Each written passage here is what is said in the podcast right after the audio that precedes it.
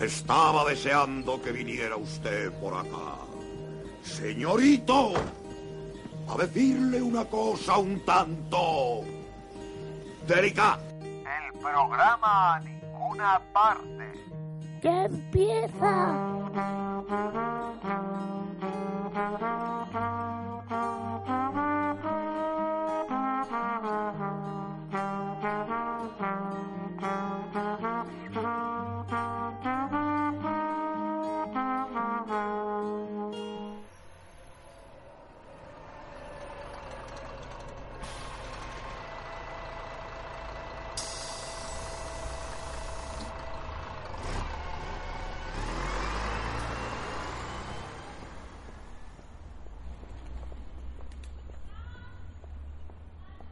Este no parece un barrio de Londres con tanta bulla como el anterior, pero aún así hay gente. Ya solo me quedan unos 20 metros para llegar a la calle principal que me llevará al viejo cementerio de Fulham. Podría haber cogido el autobús, pero la verdad es que estas casas, este barrio, no puede ser más típicamente inglés. No llueve, pero tampoco se ve el cielo y hay humedad. No estamos lejos del Támesis y además Justo enfrente de la acera por la que camino hay un parque de hierba. Antes me perdí en calles paralelas a esta, donde siempre veía la misma fachada, las mismas casas repetidas una y otra vez, con ese triángulo que sostiene el tejado, todas monótonas y repetitivas. Pero ya estoy a poco más de un kilómetro del viejo cementerio de Fulham. Allí visitaré la tumba CR19, no tiene lápida. ¿Qué dice en esa esquina? Camille Pizarro, francés impresionista, estuvo aquí en 1892. Dice una placa azul sobre el letrero que nos indica la calle Gloucester Road.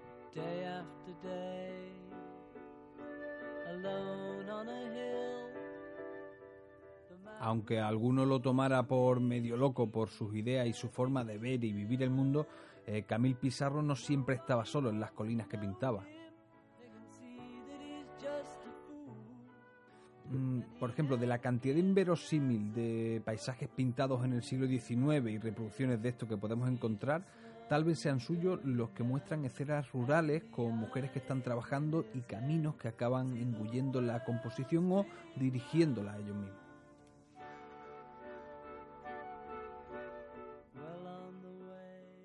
No suelen ser paisajes de fiestas sociales o costumbres de moda en una época, no eran una merienda en el campo, en el río o en un parque de la ciudad, no siempre, vamos. Pero eso sí, pocas veces estaba solo cuando pintaba. Entre la compañía que tenía al trabajar podían estar cualquiera de sus seis hijos, su mujer, o pintores como Monet, Cézanne o Gauguin, o tal vez escritores como Zola.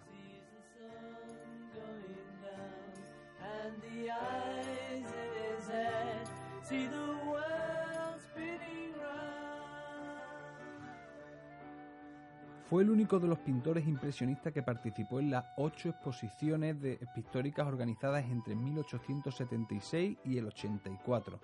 Y su carrera, por así decirlo, es un punto de unión con la pintura que le tocó vivir.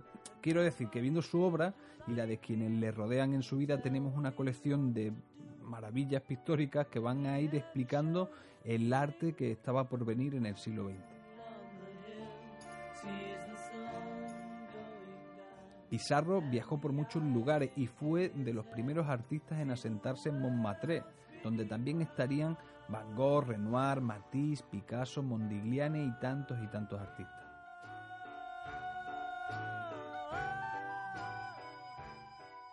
Pizarro, francés impresionista, dice el cartel que nos ha llamado la atención, pero ni nació llamándose Camille, ni tampoco nació francés.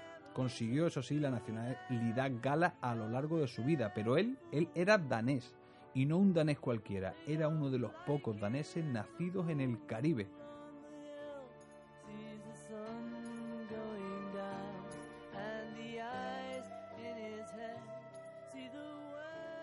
La vida de Pizarro es suficientemente interesante como para que nos demos un viaje al Caribe y empezar a seguirle la pista.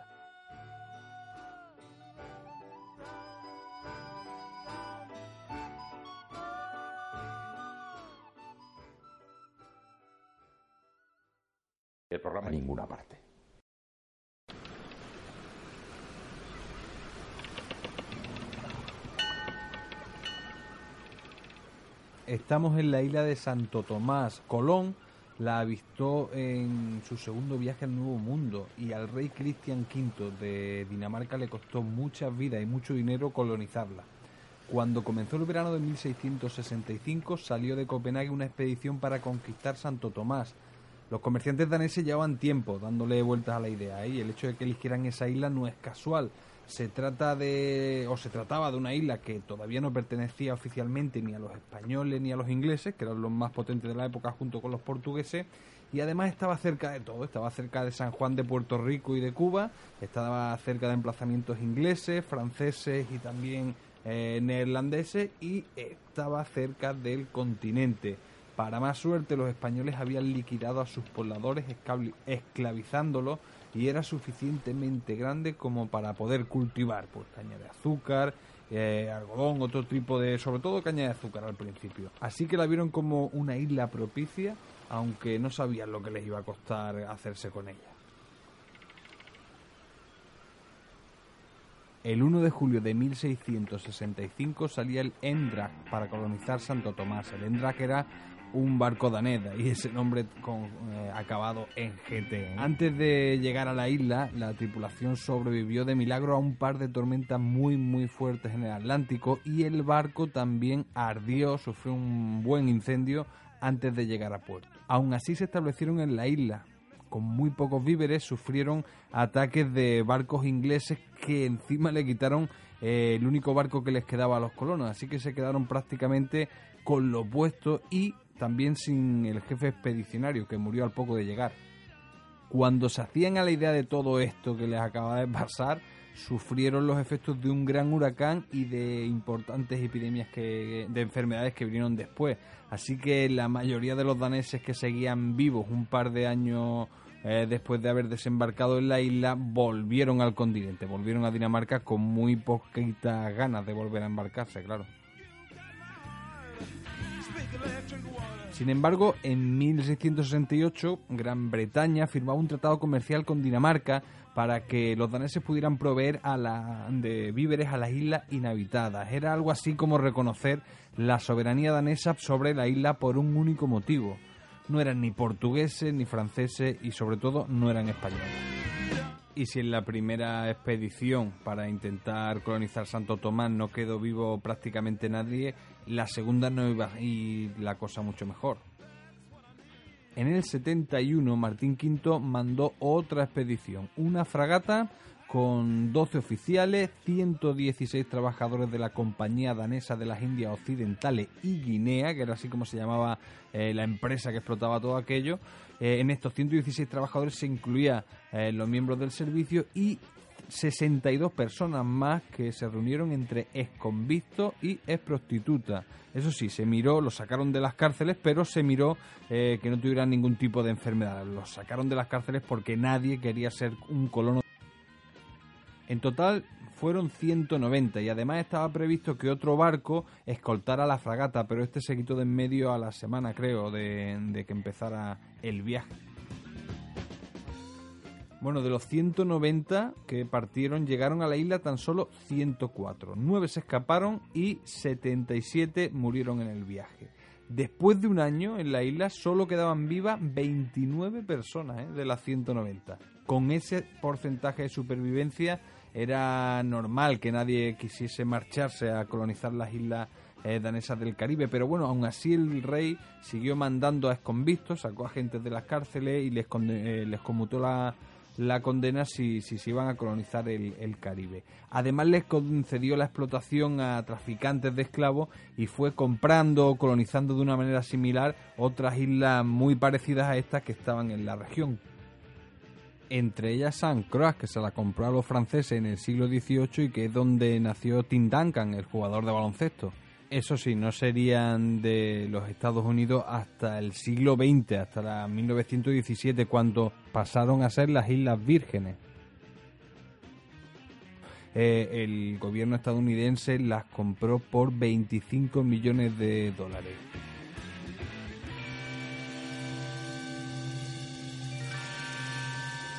del programa, del programa, del programa, programa, a ninguna parte.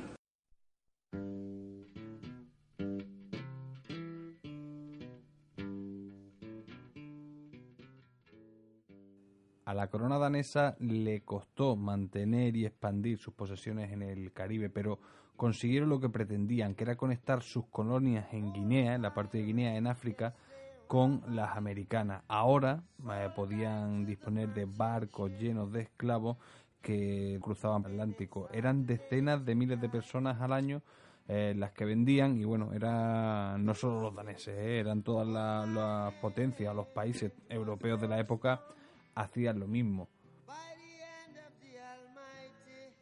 El rey danés Cristian V le puso a la capital eh, lo que era un fuerte lo convirtió, podemos decir, en ciudad y la llamó Charlotte Amélie. ¿eh? Así suena bastante bien. Era el nombre de, de, su esposa, de la reina consorte Carlota Amalia. Es la ciudad donde nacería Pizarro.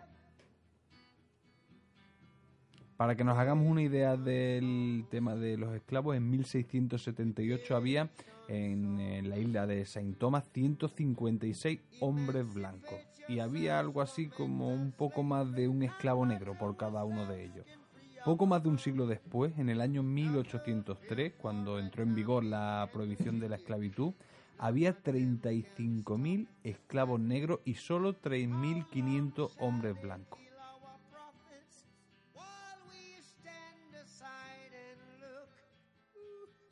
En la práctica dejaban de llegar barcos cargados de esclavos desde Guinea, eh, pero en la isla y en toda América eh, seguía vigente la esclavitud. Se podía traficar y comprar y vender las personas que ya estaban ahí o utilizarlas como, como esclavos, ¿no? como mano de obra gratis.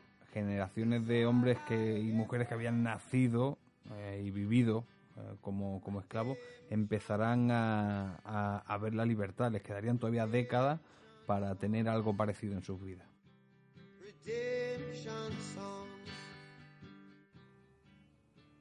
Poco después de, este 1803, el año en el que dejan de llegar los barcos de, esclavos, eh, llegó hasta Charles Amélie un barco en el que vino un hombre de 22 años procedente de Burdeos.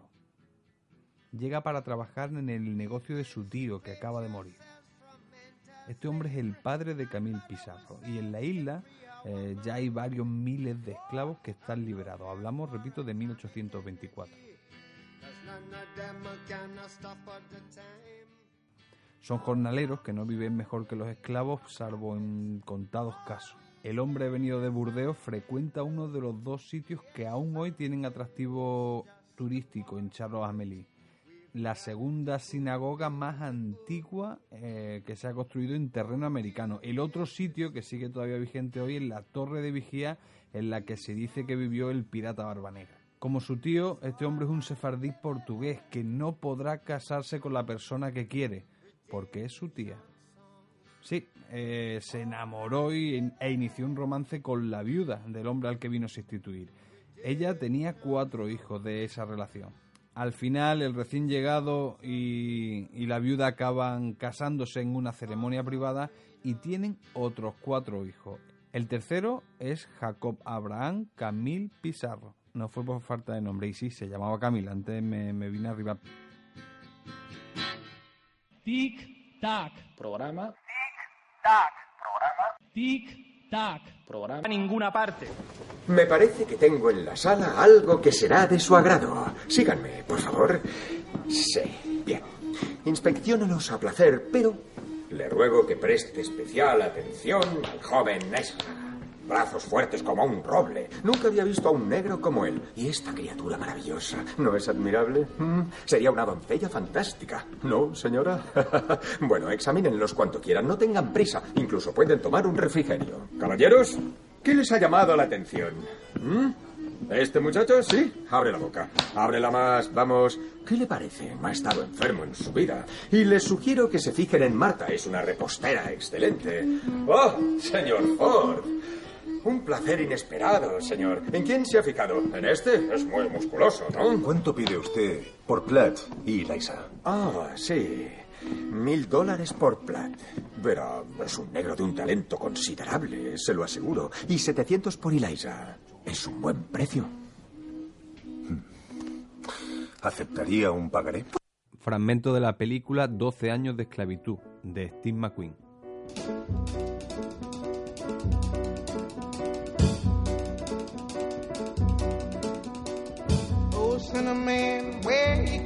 Run to?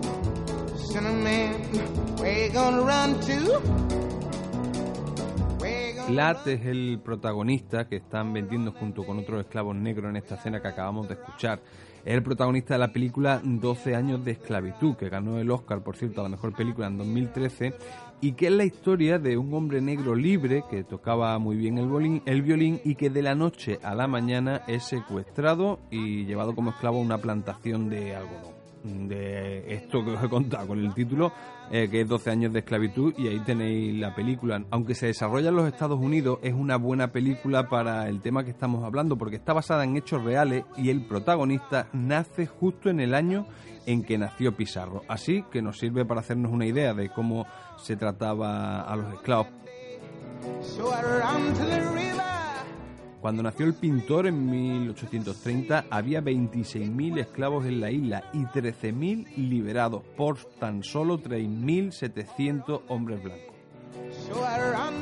Con 12 años fue enviado a estudiar a Francia y volvió con 17. Su padre quiso que conociera el negocio familiar y lo puso, bueno, pues a desarrollar los cargos más bajos en la empresa. Tal vez estuviese en el puerto, ¿no? Con, con los paquetes lo cierto es que Pizarro trabajaba lo justo para poder pasar el día pintando. Había estudiado eh, sobre la pintura en sus años en eh, Francia y era lo que más le gustaba. Cuando llevaba un año en la isla, hubo una manifestación justo en la isla de enfrente, en San Croix, donde dijimos que ha nacido Tim Duncan. 8.000 esclavos estaban sueltos por la isla en manifestación y exigían que se liberara absolutamente a todos los esclavos del Caribe, eso sí, ponían algunas condiciones como que se hiciera de forma escalonada para que no hubiera un caos.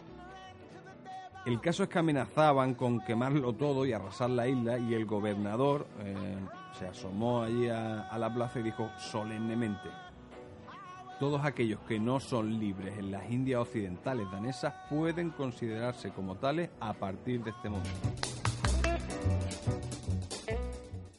Supongo que después de soltar esto, pues pidió tabaco, encendió la pipa y vio lo que pasaba, ¿no? Acababa de, liberar a todos los esclavos, como, como si tal cosa. Lo cierto es que no tenía otra opción, ¿no? Evidentemente el motín y la manifestación hubiese hecho lo que, lo que hubiese querido en la isla. Así que todos libres. No podrían ya comprarlos o venderlos, pero seguían dependiendo, eso sí, de los dueños, de sus antiguos dueños para trabajar. En la práctica, su vida no cambió mucho.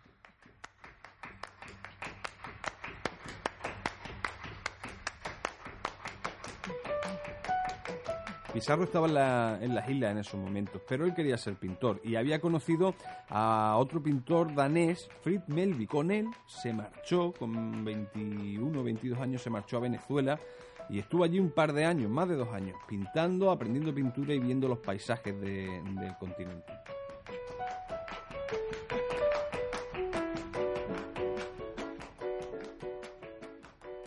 A su vuelta ya no viviría más en Charlotte Amélie.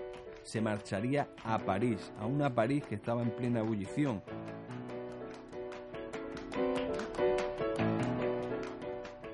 Un París perfecto para él.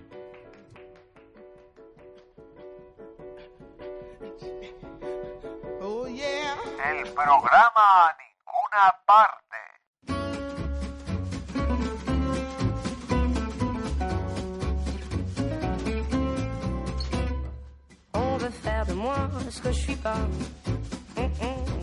Con 25 años llegó a París. La Academia de las Bellas Artes era el sitio oficial y más cualificado para aprender y mejorar como pintor en la París de esa época.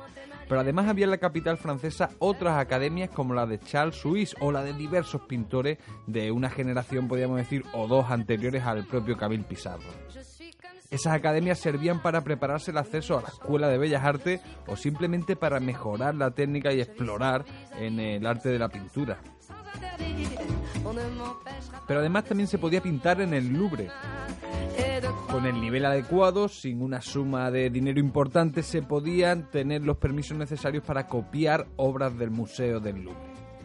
No, no había mucho turista por allí, como hoy en día desde luego que no. Así que te podías encontrar en el museo desde un joven Renoir que tenía los recursos justos para tener las pinturas y los pinceles, hasta el consagrado Edouard Monet, que venía de una familia acomodada. Ambos se conocieron en el Louvre, copiando una obra de Velázquez. La ciudad, los pueblos de sus alrededores escondían a estudios de pintores y casas, normalmente bastante grandes, que habían sido casas labriegas antiguamente, en las que los pintores montaban sus estudios. Había muchos sitios en los que aprender al margen de la academia. Pizarro estuvo en la Academia Suisse y también en la Escuela de Bellas Artes. Pero bueno, en la Academia Suisse hizo migas pronto con dos tipos que la acompañarían luego pues prácticamente el resto de su vida. Uno de ellos que quería entrar por todos los medios en la Escuela de Bellas Artes y no lo conseguía, de hecho lo rechazaron en más de una ocasión, era Paul Cézanne y otro que no quería ir a la Escuela de Bellas Artes a pesar de que su padre le había dicho que pues si aprobaba los exámenes le pagaría eh, el dinero necesario para que pudiera estudiar allí, era Claude Monet. Aunque estos pintores que hemos citado y muchos otros que se dedicaban a la pintura por entonces solían tener ayuda de sus familias, estos que hemos citado en esta época de su vida sí que la tenían, eh, la verdad es que no les sobraba el dinero, ni tampoco las comidas calientes, por así decirlo.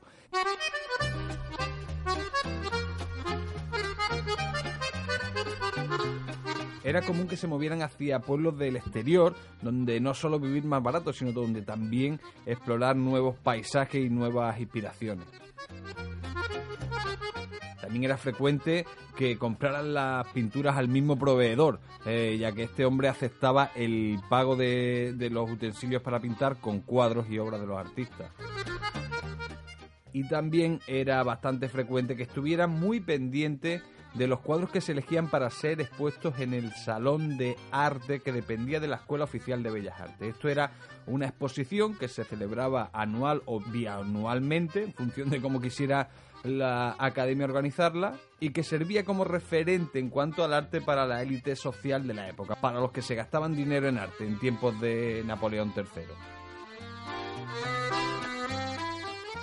Resulta que en el Salón de 1862 las obras de Cézanne volvieron a quedarse fuera de la muestra que participaba en el Salón. Esta vez se quedaron fuera junto a algunas de Pizarro, además de otros artistas. Pizarro en años anteriores ya había colado algún que otro cuadro en este salón oficial, pero también había tenido que ver cómo los ponían en los sitios más altos de la sala de exposiciones, por los que no se veían del todo bien. En cualquier caso, ellos y prácticamente todos los pintores, pero ellos por estar empezando en sus carreras necesitaban exponer.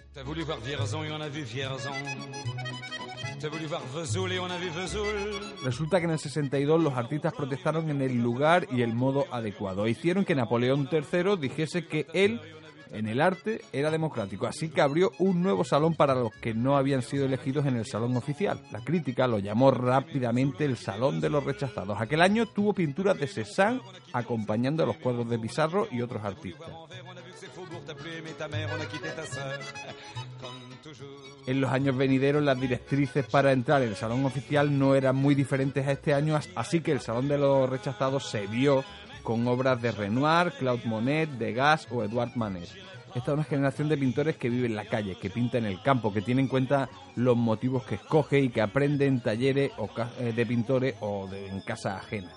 Son los años de reconstrucción y expansión urbanística de la capital parisina y son años en los que los pintores se conocen y trabajan juntos por la mera inercia que da la necesidad de aprender y crecer en el oficio. Son años en los que se puede ver en un camino no muy lejano a París a Renoir, Pizarro y Monet juntos pintando, cada uno en su caballete, sin bocetos, en un formato pequeño, tratando de captar el momento natural, el instante de las cosas, experimentando y aplicando las ideas a los cánones artísticos más clásicos.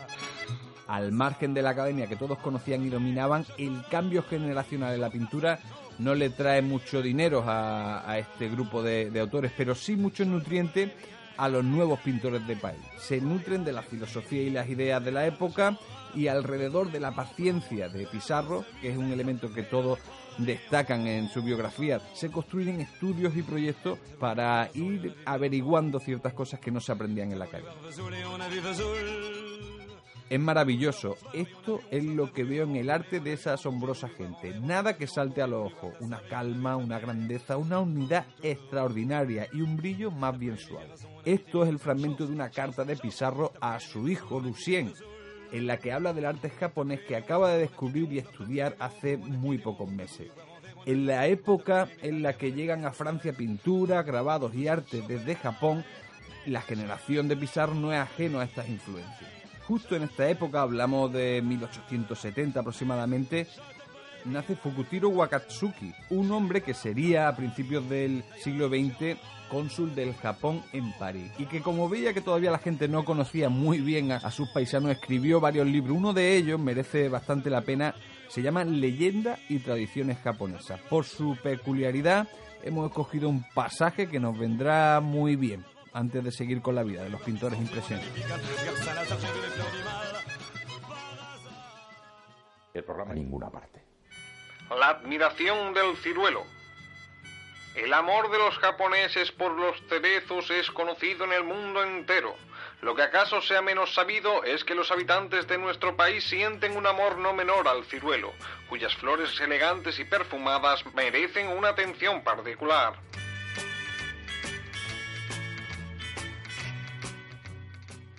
Esta preferencia obedece a razones de carácter simbólico.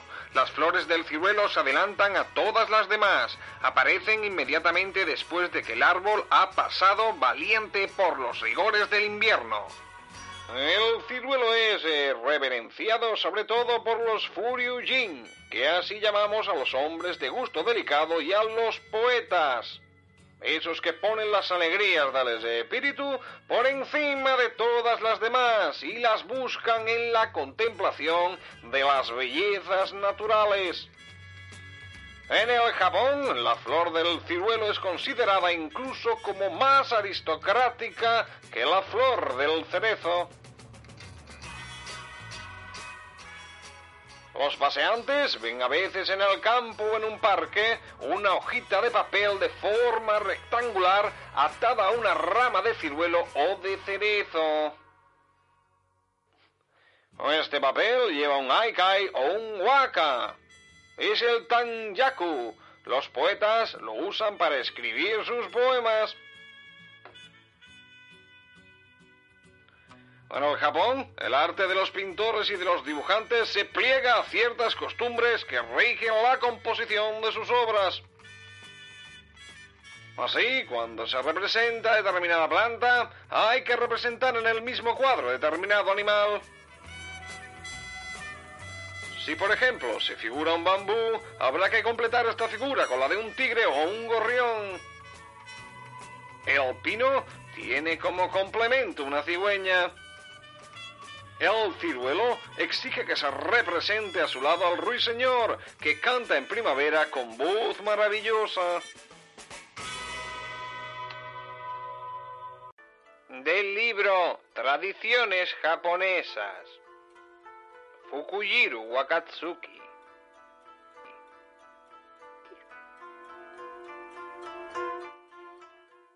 Tic Tac. Programa. Tic Tac. Programa. Tic Tac. Programa. A ninguna parte.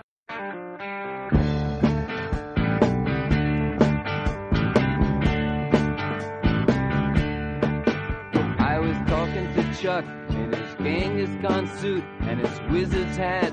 Hemos dejado a los impresionistas entrando en los últimos 30 años del siglo XIX.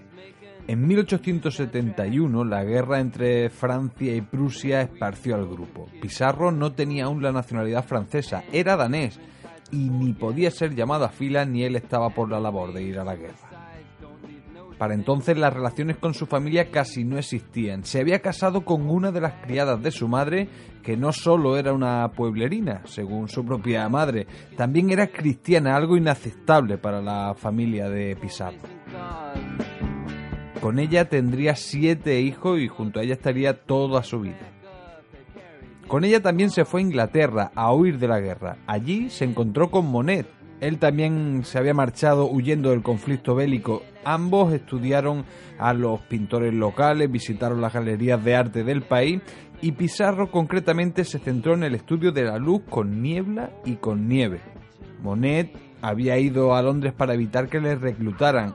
Para que nos hagamos una idea, en aquella época el servicio militar en Francia era de 7 años. Podías pagar, eso sí, para librarte de él por completo o para librarte de parte de él. En cualquier caso, Francia estaba en guerra y no todos los artistas se libraron de integrar el ejército. Renoir fue destinado a la caballería, estuvo en Bordeaux y enseñó a la hija del capitán de su compañía a pintar. Fue desmovilizado después de caer enfermo a los pocos meses de su vida militar. Degas se unió a la Guardia Nacional a pesar de que le detectaron problemas de visión en un ojo cuando hacía prácticas de tiro. Cézanne fue de los que huyó, se marchó a la zona de Marsella y fue declarado prófugo hasta que terminó el conflicto. Manet, por su parte, envió a su familia a los Pirineos y entró como teniente al servicio de la Guardia Nacional. Estuvo en el sitio de París y cuando terminó se marchó a ver a su familia a los Pirineos. Por eso, aunque su nombre está entre la lista de artistas que fundaron la célebre comuna de París, él no estaba directamente implicado. Se había marchado y no apareció por la capital hasta después de la Semana Sangrienta con la que se puso fin a la comuna de París. Cuando todo se estabilizó, Pizarro volvió a Francia como el resto de los pintores y ya, ya no volvería a ser como antaño. Todo había cambiado y no solo en lo político, también en lo referente a sus carreras pictóricas. Excepto Manet, todos los que hemos mencionado en lo que va del programa se consideraban impresionistas, eran conscientes de ser un movimiento pictórico determinado y de que tenían unos fines distintos al de otros pintores o otras escuelas.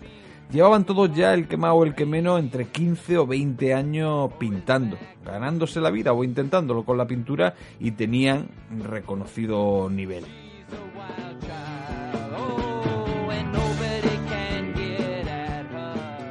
Además, antes de la guerra ya habían hablado en muchas ocasiones de unirse, de hacer una organización entre todos. Así que crearon la Sociedad Anónima de Artistas.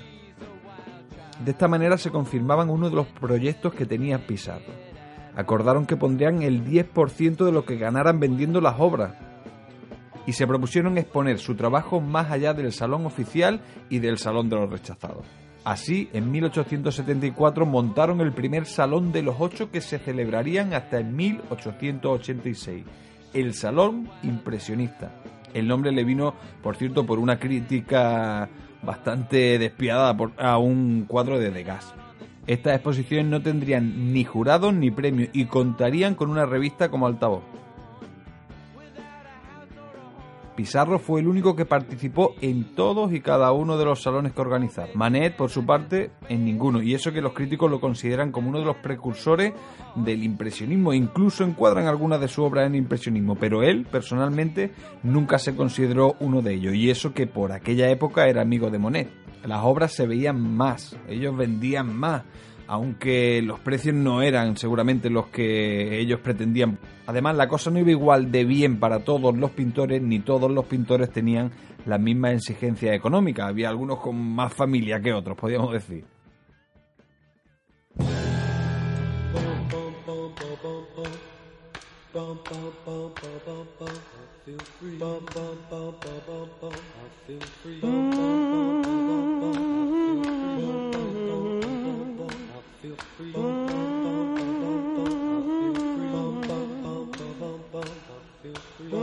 Por ejemplo, Pizarro y Renoir pintaron por entonces los techos y las paredes de un restaurante y también al propietario de dicho restaurante y a sus hijas, a la familia de este hombre. Gracias a eso, los miembros del, de la sociedad todos los miércoles podían cenar allí. Además, en aquella época tomó importancia la figura de Paul Durand Ruel, un marchante de arte que ayudó a los impresionistas en sus peores momentos. Les dio encargo y también ayuda económica de una manera poco peculiar para la época. Siempre miró por ello cuando peor estaba. Lo hizo bastantes veces y la jugada le saldría bien en la década siguiente, en la década de los 80, cuando la mayoría de estos pintores no solo multiplicaron su producción, sino también multiplicaron su valor.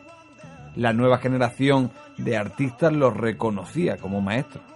El caché subió de manera paulatina y al galerista, que llevaba años siendo casi el único marchante con un interés constante por Pizarro, Renoir o Monet, pues al galerista digo le salieron competidores. Todo pasa y todo cambia, todo evoluciona y el impresionismo se convierte en un momento que marca en mayor o menor medida la obra, la vida y el estilo ¿no? de, de muchos autores. Cada uno se expande en esta época con más medios y más experiencia que antes, ¿no? Y también con más fama.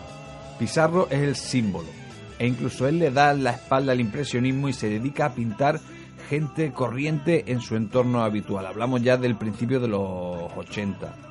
Se interesa también por nuevas técnicas como el puntillismo, por el avance científico en la descomposición del color o los efectos de los reflejos a determinadas distancias. A pesar de que ya se acerca a los 60 años, sigue evolucionando sin pensar mucho en la repercusión que eso tendría en su bolsillo. Lo compensa creando una mayor cantidad de obras. Cuando Pizarro estuvo en esa esquina del barrio de Fulham en la que nos topamos con su cartel, ya pintaba durante la mayoría del tiempo en lugares cerrados. Habitaciones de hotel, en pasillo, siempre cerca de una ventana, y eran paisajes más urbanos. Tenía una afección en los ojos y sufría en el exterior en cuando estaba en clima húmedos o fríos. Pero ahora que ya sabemos la historia de Pizarro y de cómo llegó al lugar en el que vimos el cartel, yo creo que para llegar hasta la tumba sin lápida, la CR19 del viejo cementerio de Fulham, será más fácil si nos quedamos en el centro de París. En el centro de la capital de la recién proclamada República Francesa. Medio siglo después, París se estremecería junto a esa República Francesa, junto a Europa y junto al resto del mundo. Era la Segunda Guerra Mundial y en las calles de París encontraremos el camino que nos llevará directamente a la tumba CR-19.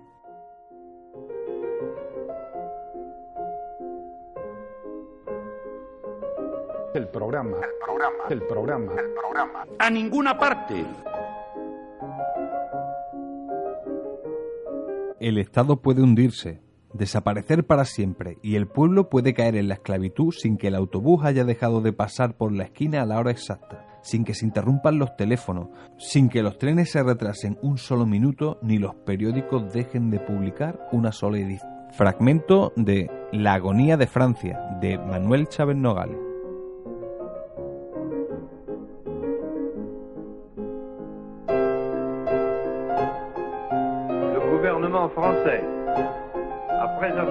Demandé l'armistice, connaît maintenant les conditions dictées par l'ennemi. Vive la France, libre, dans l'honneur et dans l'indépendance.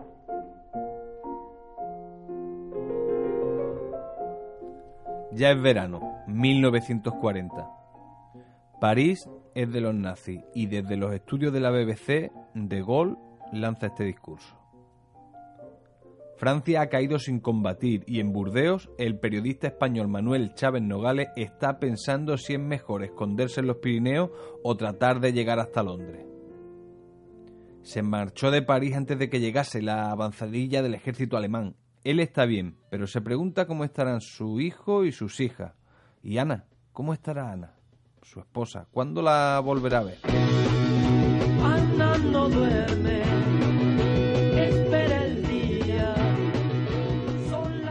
Ana tarda en dormir los primeros días de la ausencia y probablemente también lo de después. Manuel se ha ido con un maletín y su gabardina preferida, como tantas otras veces, pero en esta ocasión, en esta ocasión todo es distinto.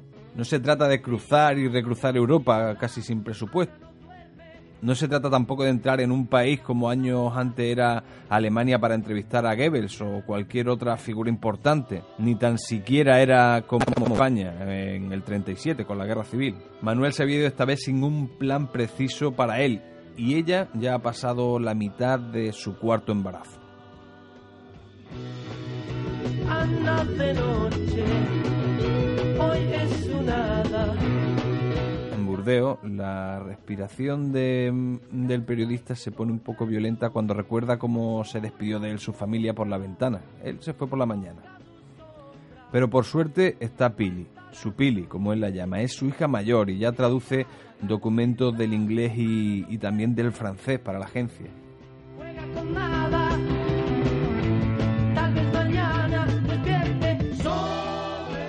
Ella, junto con su otra hija mayor se quedan con el encargo de quemar todos los papeles y libros de su padre para que los nazis cuando llegaran no encontraran ningún tipo de documento incriminatorio.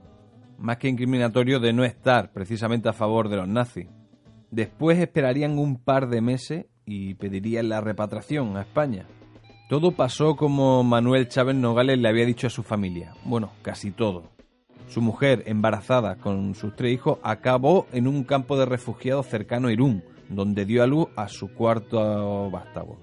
Fue una niña. Acabaron llegando a la provincia de Sevilla, donde la familia vivió vigilada durante algún tiempo. Además, algunos de los más allegados a ellas tenían miedo, ¿no? De que se dejaran ver y de que pudiera haber represalias, porque todos sabían que Manuel no había vuelto. Pero sus hijas mayores, su cultura, su formación, su manera de ser, pronto destacan en el pueblo y también se van adaptando a la vida de entonces en aquella España. Más tarde acabarían por marcharse a Madrid. Llegan cartas firmadas por un hombre que no conocen. Papá está vivo. Además, una familia desconocida también nos está enviando mil pesetas de vez en cuando. No hay duda. Papá está vivo.